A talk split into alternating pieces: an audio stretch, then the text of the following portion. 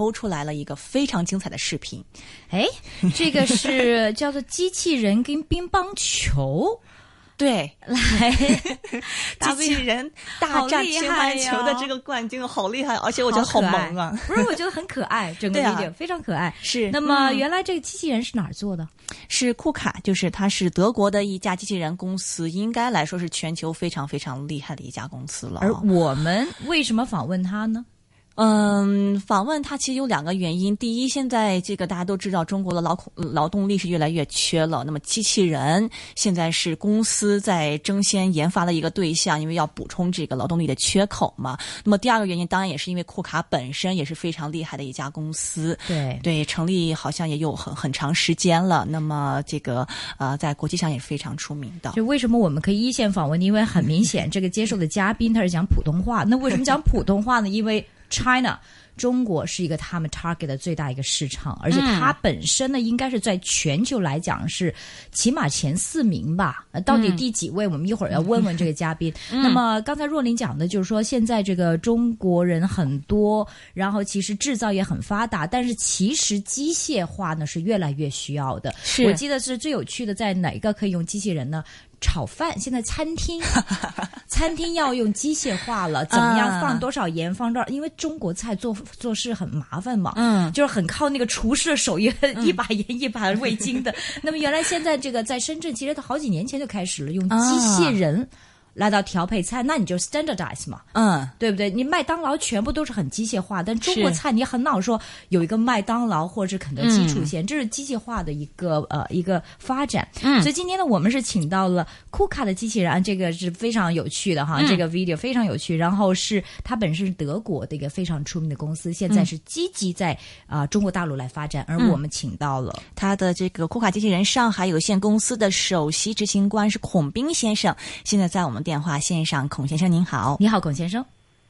你好，若琳、雨薇，你们俩好，听众朋友们，大家好。你好，你好。首先，可不可以介绍？刚才我们就很、很、很啊，这个呃，Vig 介绍一下，你们是全球前四大的机器人制造公司吗？可不可以帮我们解释一下？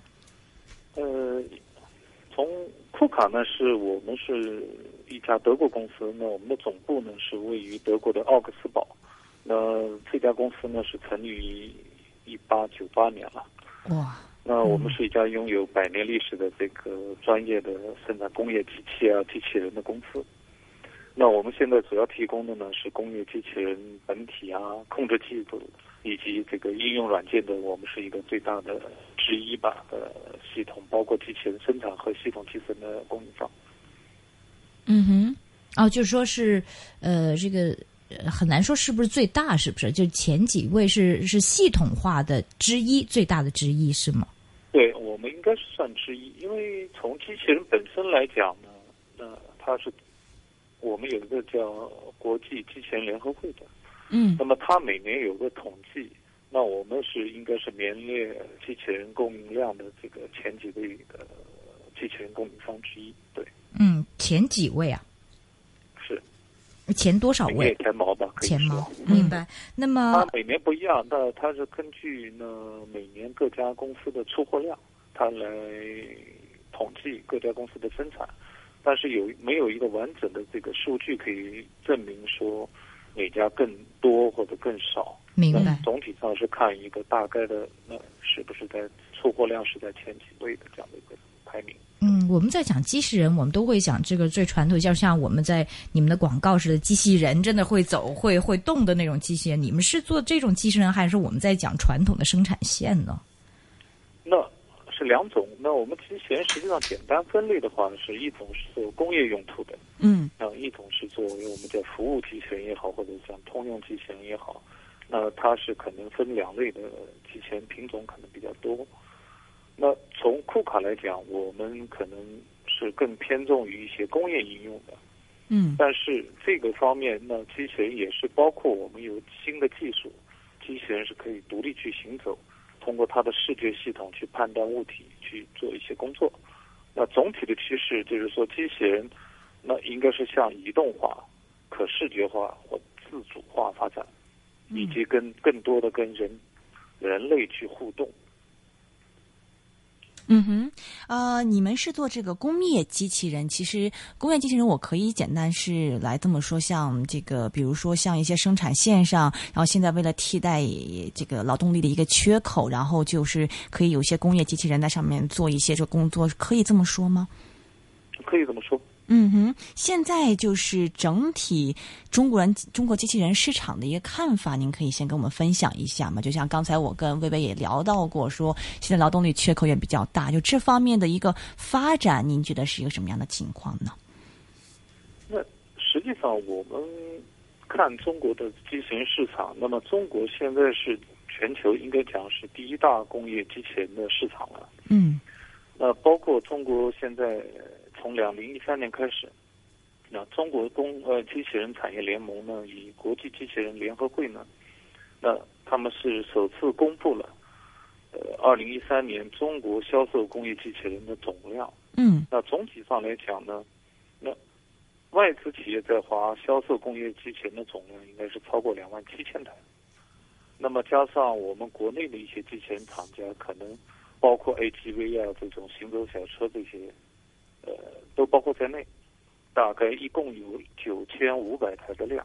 嗯。那么总体上，中国的市场工业机器人的销售，那么去年也就两零一三年，那应该是接近三万七千台的这个机器人销量，要占到全球百分之二十以上的这个机器人的使用量。那总销量已经在或者总的使用量应该已经超过日本。那么目前中国机器人的这个市场。应该是排名全球第一的。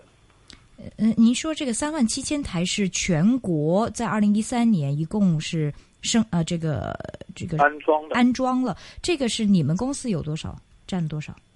我们要占到其中大概十几以上吧，十五到二十之间这样的一个情况。十五到二十个 percent 这个这个安装，呃，我想再再问问您，这个机器人的什么叫机器人呢？机器人是不我们在讲的是一个人有手有脚才叫机器人，还是说这么一个？因为我们参观的工厂都是机械化的嘛，那机器人是不是真的有手有脚，像人一样在活动的才叫机器人？呃，概念上不完全是我们今天谈的工业机器人呢，实际上更多的我们可以称之为工业手臂。工业手臂，它是对。那么它是由这个机械物体，包括控制系统和应用软件组合起来。那这个机械手它的运动空间，实际上已经超出一般的机械装饰呃装置的这种概念，因为它是在一个三 D 的空间，可以做一个完整的自由呃运动。那所以我们称之为是要机器人。嗯。那我们讲到以后的，或者在电影中看到的很多的这个有手有脚。有这样的机器人，可能未来随着科技的发展，我我个人的预预测是会出现的。嗯。但是目前来讲，我们更多的考虑的是说，那机械装置具有多自由度、多关节自由度的这样的一个机械装置，我们可以称之为机器人。那一般来讲的话，机器人我们的定义可能是在四轴啊或者六个自由度以上的这个机械装置，同时它又能协调运动。在空间各个范围内，在它的可大范围都可以运动的这种装置，我们叫机器人。嗯，那一般在呃，为什么这个生产线需要机器人？主要是 short of manpower，就是人手不够，还是说可能机器人做的比人手更精密，所以一定要这种工业手臂来取代？那么机器人发展一般来讲呢，那它的起因是要替代人工。那一般来讲，国际上，呃，在上世纪九十年代或者七十年代左右，那机器人的需求开始逐渐出现。那最早的时候呢，它是替代大量的这个危险人工，的一些危险啊、恶劣的工作环境去替代人工工作。嗯。那大家可以看到的就是说，像最早的《摩登时代》这种电影里面。一个个工人做起来就像一个机器一样的，对对，他是，他是在不停的上螺丝，那不停的做这个枯燥的工作。嗯，那所以他的初衷最早是代替一些人做一些重复性的，那么比较枯燥甚至一些危险性比较大的工作。那么这是他一些发展。那么到后期，随着机器使用量的越来越大，那它还有一个目的可以出来，就是说怎么去提高我们生产产品的质量，因为我们的人工呃控制对机器的控制，那使用了机器人，我们可以大大的提高我们的产品的质量水平，因为你只要是教会了它，那么它会不走样的去做重复性的工作。那么到今天为止呢，那随着特别是在中国大陆这边，那人口的红利的消失，以及用工成本的增加，以及特别是你的人呃用工的流动性的增大，那么机器使用机器人替代人工，那也变得越来越重要，或者对各个厂家来讲，觉得越来越越越急迫性。所以我们看到这个。从大概两零一零年、零九年到一零年开始，中国机器人的市场逐渐是超越了传统上的日本、德国、美国，那么现在变成全国啊全世界最大的一个机器人的市场。嗯，你手上有没有数据？就是从零九年到现在，这个呃机器人的增长率是多少？在中国的这个需求安装？按照国际机器人联合会的统计，应该是讲每年应该是在百分之十五以上的增长。这是中国是最最大的什么？在全球最快的增长，最快最快，嗯，是全世界机器人销量增长最快的市场。而现在基本上是全世界平均增长率的两倍，如果没记错的话。平均增长率，所以二零一三年我们是全球最大的这个机器人的这个安装国家吗？是超越了日本，以前是日本是最大，以前是日本是最大，哦、那么仅次于它的是德国、美国，嗯，那么现在中国变成全世界最大的机器人市场，对。但往下是继续会维持这样这么快的一个增长吗？还是怎样呢？呃，从我个人的预测，应该是维持是最基本的，那么可能会有一些加速的这种态势在里面。哦。呃，现在呃，比如说这个是不是因为中国是全球最大的工厂嘛？所以我们在讲中国需要这些机器呃机器人的安装，是不是其实也有很多是国际化的公司，未必是中国的本土公司来买这些机器人呢？嗯，从这方面来讲，实际上我们讲到机器人的最大的使用或者最初的使用呢，是在汽车工业。嗯嗯，因为它是要做一些大规模生产，一般。那么，对它对生产率或者整个生产线的效率的要求是非常之高的。那从这点上来讲，它是需要一些自动化的设备，包括机器人，去替代大量的人工。第一是满足它的生产的节拍的需要，以及就是今后保证它的整个生产的出货量。第二个呢，它是要保证这个产品的质量的稳定性。那第三个是肯定降低成本，随着大规模的生产的出现，那。你生产的越多，你单个汽车的成本下降就越大，或者你单个成本的汽车的效率会提高。那从这点上来讲呢，汽车工业是用使用从传统上来讲，使用机器人是最多的一个行业。那我们库卡呢，在其中在汽车行业全球应该是讲汽车行业使用库卡机器人是应该是最多的。我们是在汽车工业里头的装机量。应该是世界排名第一的。嗯嗯嗯。那随着今天的这个工业生产的发展，包括我们讲的，例如消费电子，对吧？手机、iPad 这种对消费电子，一年的出货量可能是几千万的出货，几个整体的市场大概都是几亿辆、几亿台的这个手机在市场上流通。嗯。那它对生产的效率提高就更大。那么其中使用的机器人，就像您。我们或者看到的就是说，例如富士康啊，比如这个伟创力啊这种公司，那么它是作为这个手机的代工厂嘛，那么它对自动化或者机器人的需求量也是非常之大的。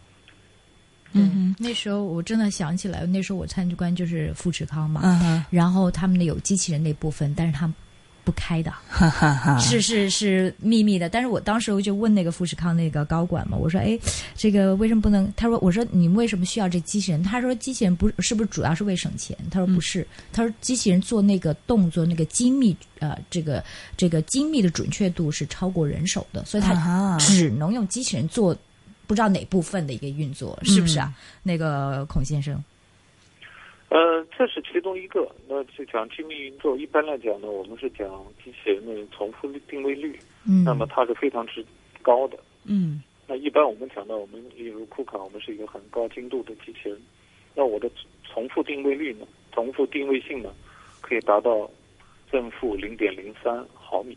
啊哈，所以这种精度一般是人是没有办法去做到的。那这是机器人使用的优点之一，就我们前面讲的，我保证位置、保证质量、保证精度。嗯。那么第二个呢，使用机器人呢，越来越替代的呢是在一些苦脏类的这种工作的，因为手机我们现在拿在手上看起来很很时髦、很漂亮、很 fashion，但实际上它中间有很多的加工过程，比如说最简单的原来使用的像注塑的这种塑料件的覆盖件，比如说背板，那它的这个背板的处理、打磨、这个注塑取件，都是需要机器人的，否则使用人工对人的危害，包括它的脱模剂啊，对人的危害都比较大。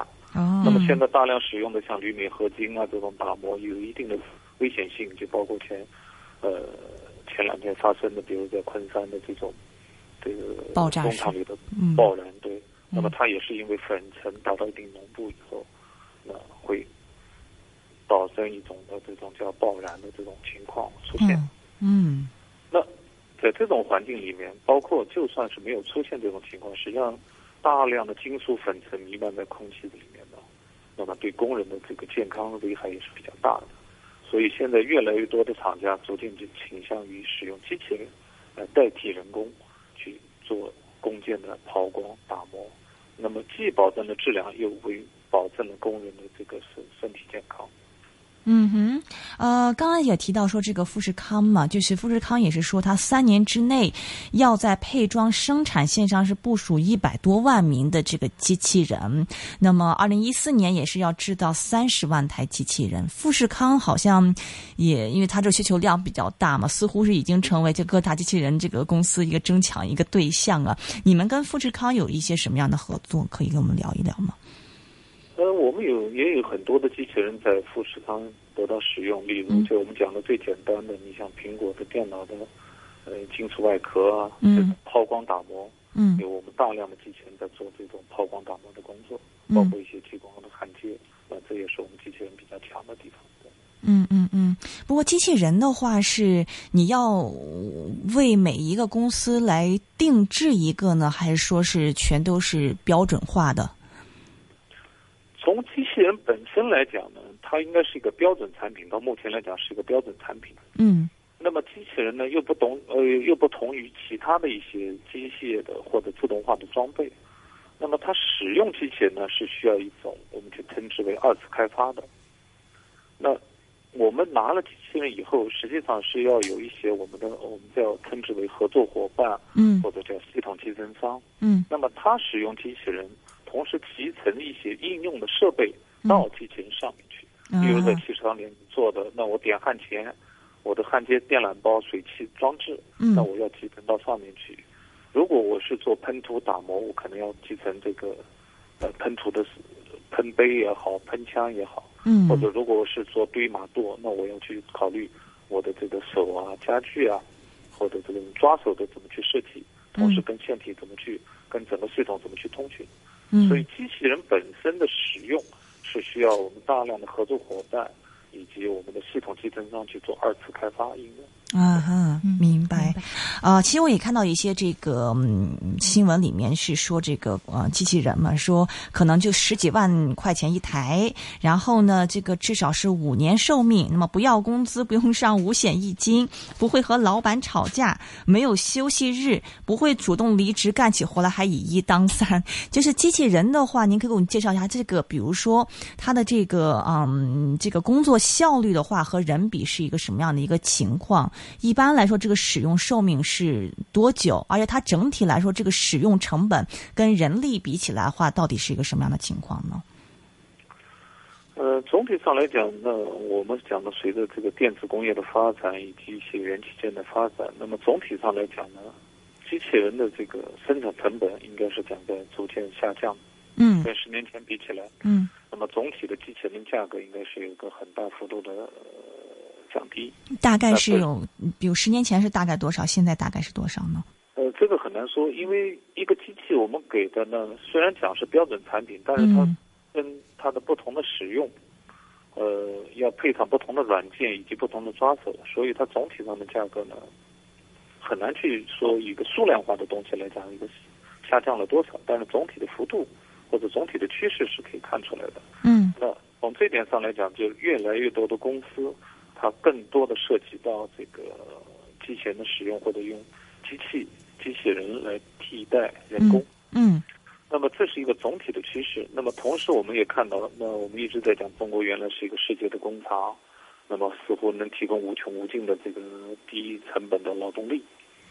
但是，一般来讲，我们现在看到的，那整体的两千年或者两千一零年以后，那中国的人口红利应该是已已经处于一个消失的状态。嗯用工的成本是在飞速的增加。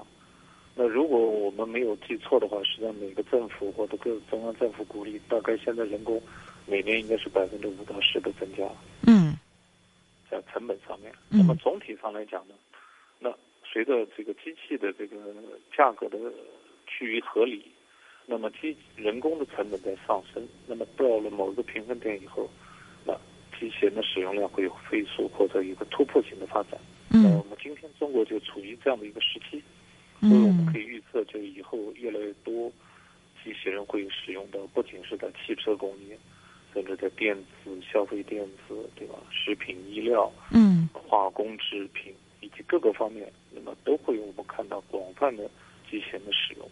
嗯所以从这点上来讲呢，那机器人的未来的发展应该是，应该是前景是非常光明的。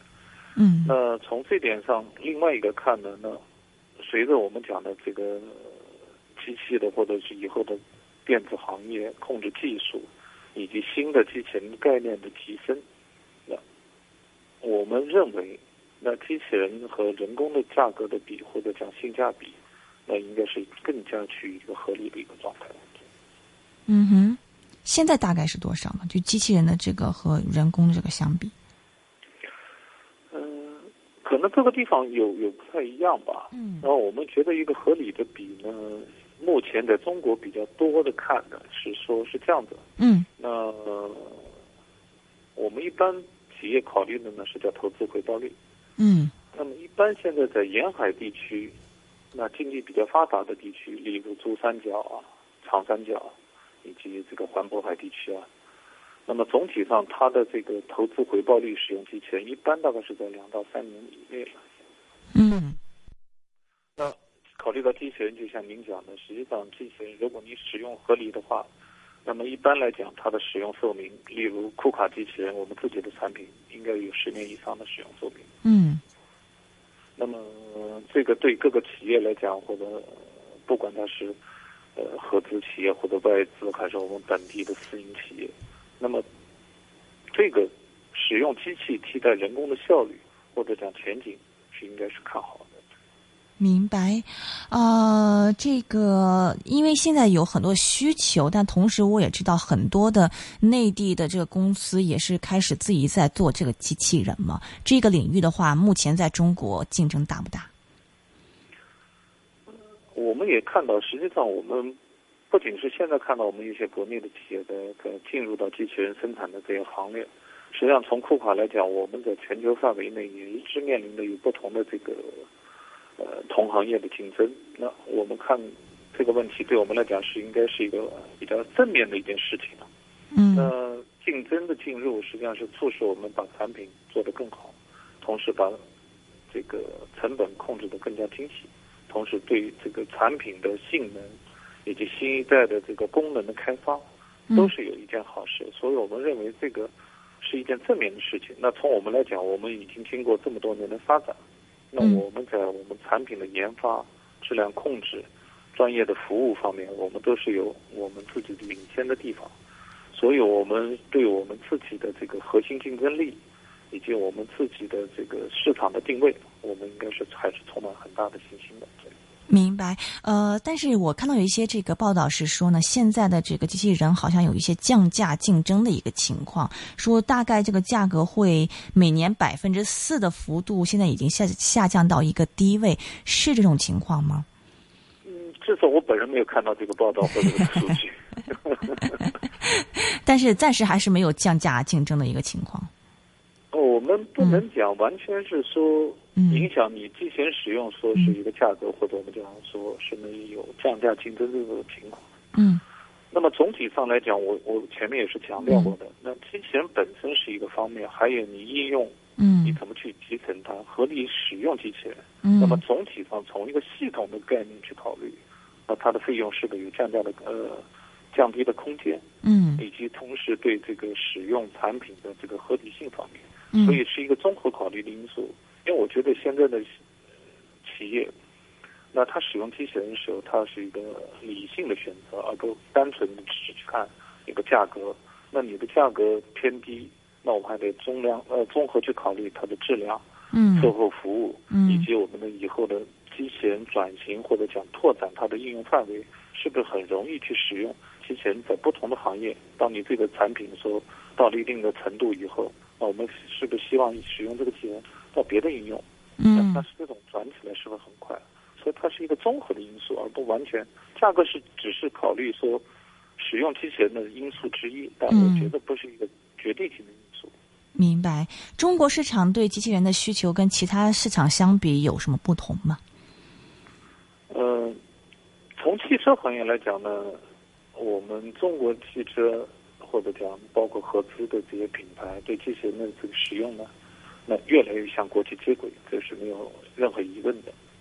那在我们中国的这个其他或者汽车以外的一般行业里面呢，那我们可能不仅是要提供一个机器人产品给我们的客户，嗯。同时我们更希望是跟我们的系统商啊，跟我们的合作伙伴一起，那提供一个整体的解决方案给我们的客户，嗯。那帮助他怎么去理解机器人，怎么去使用，更好的使用机器人，这是我们一个一个挑战性的东西。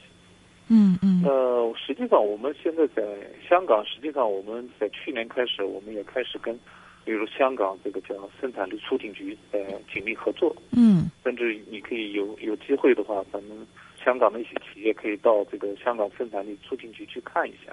嗯，我们也有我们库卡机器人在在那边在应用，在做一些测试。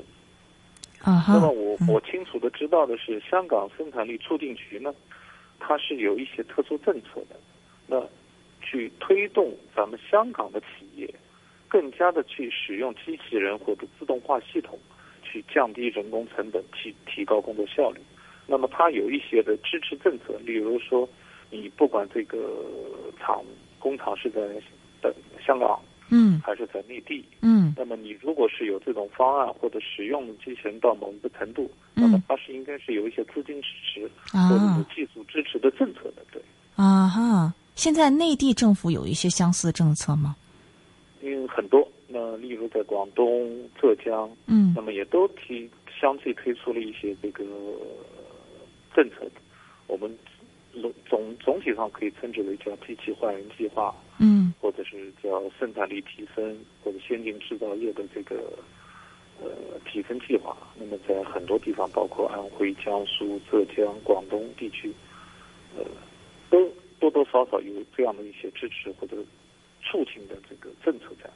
嗯那么他们主要的目的是说，是希望更多的企业使用一些更先进的生产制造技术，嗯去生产一些产品，那么逐渐去替代人工，从一些恶劣的苦脏类的活呃劳动中解放出来。嗯哼。OK，呃，这个机器人的这个产业还是非常吸引人嘛。那么我看到很多的这个公司现在都是开始加入了，包括有像谷歌啊，它现在都开始想去做机器人了。如何看待这些公司的一些，就是未来拓展机器人业务呢？呃，实际上我我们的理解是，例如像谷歌这种公司呢，它实际上我们看了，他们是在去年十二月之前，大概就就成功收购了大概有七家的叫提前技术公司。嗯。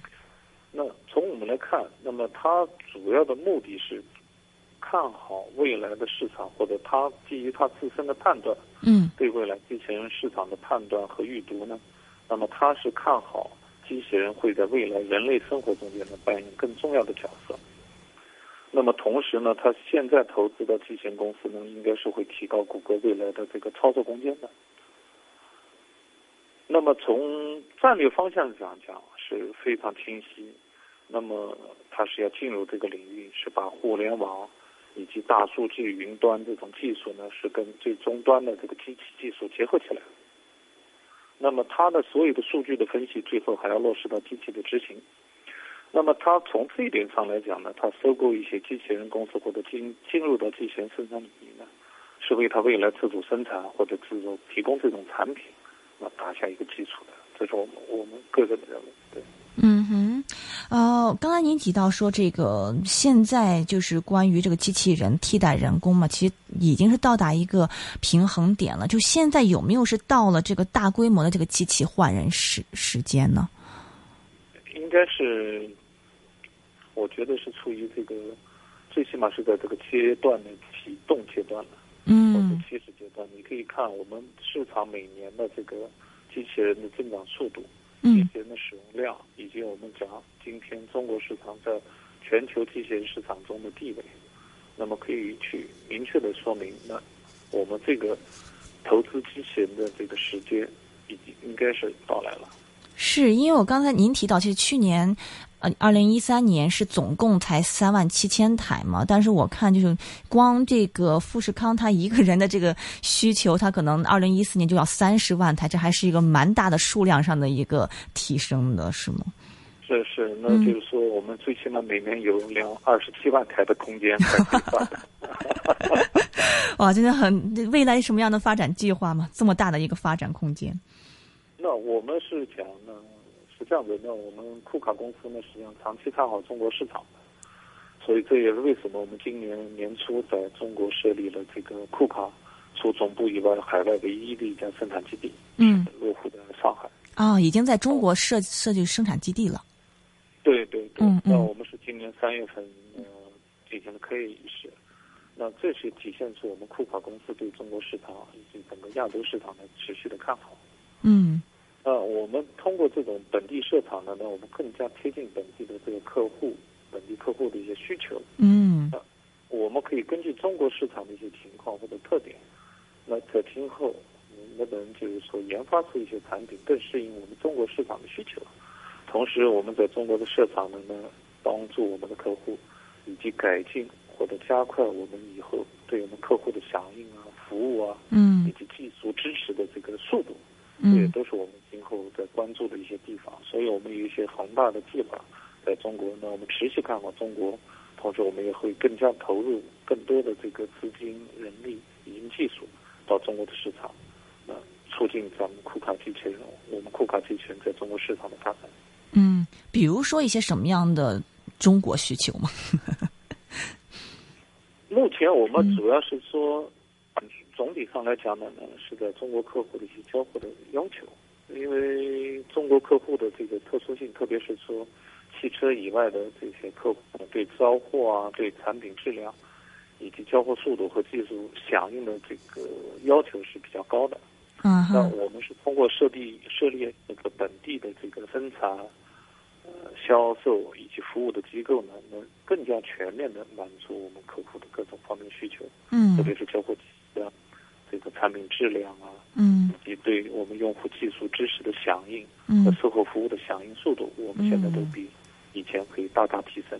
嗯嗯嗯，中国因为有一些公司也是开始自己在研发机器人嘛，那么我想问说，这个这个行业您觉得这个呃门槛高不高？就中国公司的什么自主研发一些机器人，您觉得未来会不会啊成为一个主流呢？我们的看呢，这是个人观点。我觉得就是说，现在越来越多的厂家是希望进入到机器人这个行业里。那总体上，我们是持一个乐观和开放的心态去去看待这个事情。嗯。那么总体上，我们觉得呢，就是说，你你要去做一个机器人厂家，那做产品本身以外，你还得要去关注应用。不仅是要做产品本身，我们要提供一个好的产品，那么投入持续投入一些研发。那么另外一个，你还得要去关注到产品怎么去应用更好。那从这个应用的反角度来讲，你怎么去看待不停的研发？所以这是一个方面。那么另外一个方面还有待于中国的整个的产业链的发展，比如上下游的这个伺服电机啊，这个我们叫二维减速机啊，这种关键核心零部件，是不是能真正达到这种国产化的程度？嗯那么真正达到一种产品成本的降低的程度，那这个也是影响到目前我觉得整个机器人产业发展的一个一个一个一个方向吧，或者一个方面。嗯嗯，这个应用方面是指的说，可能在这个系统设计上，这种软件方面是要另外有设计是吗？还是对，包括机器人本身，你怎么去设计更好？啊你的自由度要放到多大？你要多少个轴去控制？那么都有嗯关节之间协调，包括位置、精度、速度，那这个都是要去充分去考量的，OK 而不单单只是一个价格的因素。对，都是这样。明白？你们会去做服务型的机器人吗？就是有手有脚那一种。实际上，我们这种倒不完全是讲有手有脚。那么从嗯库卡来讲呢，实际上我们已经有很多的服务型的机器人在世界各地已经在使用。啊哈，那最简单的，我们有一个叫 RoboCo 的的这个娱乐机器人，全球大概有几百台的安装量。那么它就类似于这个给人们提供这种娱乐产品。那么全球目前也只有库卡在做这个产品。呃娱乐产品是什么样的娱乐产品啊？那就类似于这个过山车，呃，这种这样的这个产品，呃，是机器人带着你过 坐过山车，还是什么？是是，啊哈啊它是可以在你空间在不同的方位旋转、变换、翻转，啊！你的体验可能比过山车更加刺激。就是在家里面以后，我们就可以放这么一个机器人装置，然后在家里面自己坐过山车，是吗？希望今后我们也能做到家庭化的产品。哎呀，很有意思，很有意思。OK。那么另外一个，嗯我们我们还有一个服务型的机器人，是我们在医疗行业的那些一些医用机器人，嗯对这个也是它的全球目前库卡做的顶顶尖的。啊医疗行业，医院里头用了很多的这种辅助机器人，对。啊哈，明白。所以您觉得，就以后的话，是工业型和服务型这两个，就两一两种的话，哪个发展空间会更大一点？从工业上面来讲，它当然是有很大的市场，但是嗯我们一直在讲到，如果是进入到服务型行业，不要忘了全球大概有四十亿人口，嗯那么从市场发展的角度，当然服务型那以后会越来越多，嗯或者它的这个受众面更大，嗯这是肯定的。对，嗯哼，明白。好的，今天很精彩啊，一个访问，非常感谢，是来自库卡机器人有限公司首席执行官是啊、孔孔斌先生，跟我们很详细的讲了一下这个机器人以后的一个发展的情况。谢谢你，孔先生。哎，谢谢谢谢主持人，谢谢各位观众。